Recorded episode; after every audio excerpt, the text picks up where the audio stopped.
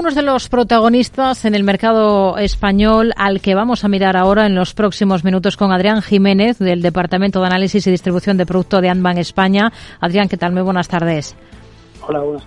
Bueno, es una jornada en la que estamos viendo cómo el IBEX trata de darse la vuelta hacia terreno positivo a medida que vamos acercándonos hacia ese a esa hora de cierre de la jornada. Una sesión con algunos movimientos bastante llamativos. Por ejemplo, esa caída que está experimentando Ferrovial. Hoy tenemos esa noticia de que su autopista canadiense ha presentado tráficos, datos de tráfico eh, que pese a duplicar frente a 2022, pues se suponen que no recupera el tráfico pre pandemia, ¿es este revés el que está penalizando tanto a Ferrovial?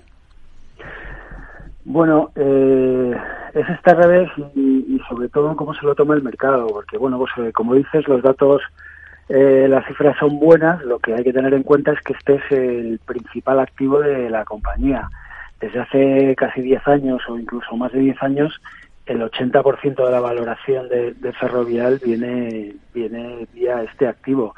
Eh, bueno, pues eh, en origen había una cláusula ahí un tanto curiosa en la concesión donde, bueno, se podía poner una tarifa un poco a discreción, no solo eh, linkeada al, IPC y, bueno, pues este activo eh, aporta aporta demasiado a, la valoración de, Ferrovial, incluso más que, que Hydro, que a lo mejor es mucho más más conocido. Y este dato, pues quizás lo que viene a decir es, bueno, pues que está cotizando eh, la debilidad de, la realidad económica canadiense, que, bueno, pues es un país que está empezando a tener eh, relativos problemas económicos y, ha dado miedo al mercado, por eso, por eso la penalización. Hmm.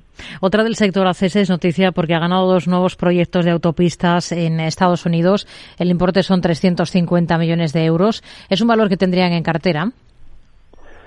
Sí, es un valor que nos gusta desde hace tiempo. Eh, el contrato tampoco es que sea excesivamente grande, pero nos gusta la compañía y bueno, pues eh, la línea de lo que es este contrato, eh, bueno, pues cada vez se está se está metiendo más en este tema de infraestructuras concesionarias y eso nos parece bien, nos gusta mucho más eh, esta esta vía que, que el tema de construcción, donde vemos mucho más riesgo, sobre todo ahora en periodos de de inflación. El problema, entre comillas, de la compañía pues es encontrar una buena oportunidad donde, donde invertir la caja que tiene desde, desde la venta de Cobra y cuando se le fue de las manos eh, la operación de Atlantia. Hmm. Pues bueno, ese es el tema. Miramos a Repsol un día después de su presentación de resultados. ¿Cree que los tribunales peruanos van a terminar por desestimar esa demanda por 4.500 millones de dólares interpuesta en este país por el derrame de crudo en la refinería La Pampilla, que está operada por la compañía española, por Repsol? No sé qué les parece. ¿Con qué ojos miran ustedes ahora mismo a la petrolera? Bueno, pues también es otra compañía que tenemos en cartera. Eh, este pleito, pues, pues bueno, sí que es muy voluminoso. Lo que pasa es que estos procesos al final son muy largos y hasta que esto pueda ya tener un impacto en la cotización, pues pueden pasar meses, incluso años. Habrá que ver cómo evoluciona esto, si, si al final hay sentencia, recursos, etcétera. Eh, la compañía, pues nos gusta ya desde hace, desde hace tiempo eh, esa bueno, pues, pues el cambio hacia, hacia esa eliminación de, energías fósiles y, ese cambio hacia más renovables. Esta semana pues está muy en, el candelero después de la presentación de resultados que han sido en línea y a destacar sobre todo la mejoría en, los resultados financieros atribuibles a mayores resultados de las posiciones de tesorería y sobre todo eh, pues eh, lo que lo que más le ha movido esta semana seguramente ha sido la el anuncio del plan de recompra para, para el primer semestre de este año, que bueno también estaba en línea con, con lo esperado, la compañía va a recomprar 35 millones de acciones, que es un 2,6% del capital. Hmm.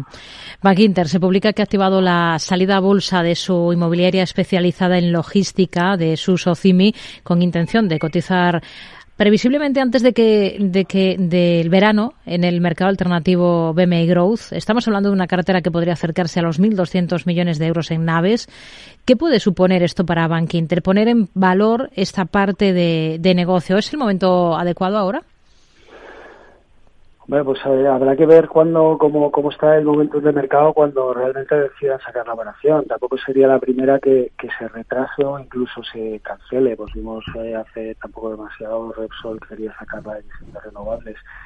Esto desde el punto de vista eh, de valoración, pues, pues bueno, sí que son valores que están integrados en, la valoración de la compañía y al estar integrados pues sí que siempre es como que como que se diluye y al sacarlos pues parece que da un plus de, valoración ya lo vimos eh, pues, con, con Bank eh, cuando hizo lo de lo de línea directa mm. lo importante es que, que bueno pues que el momentum de mercado en, en ese momento pues le permita vender vender eh, esa parte a, ratios aceptables. Esto dependerá de, cómo evolucionen los mercados. Una cosa más, semana de ida y vuelta para Grifols. Ahora está subiendo, está entre las mejores del selectivo, más de un 2% arriba. ¿En qué punto está?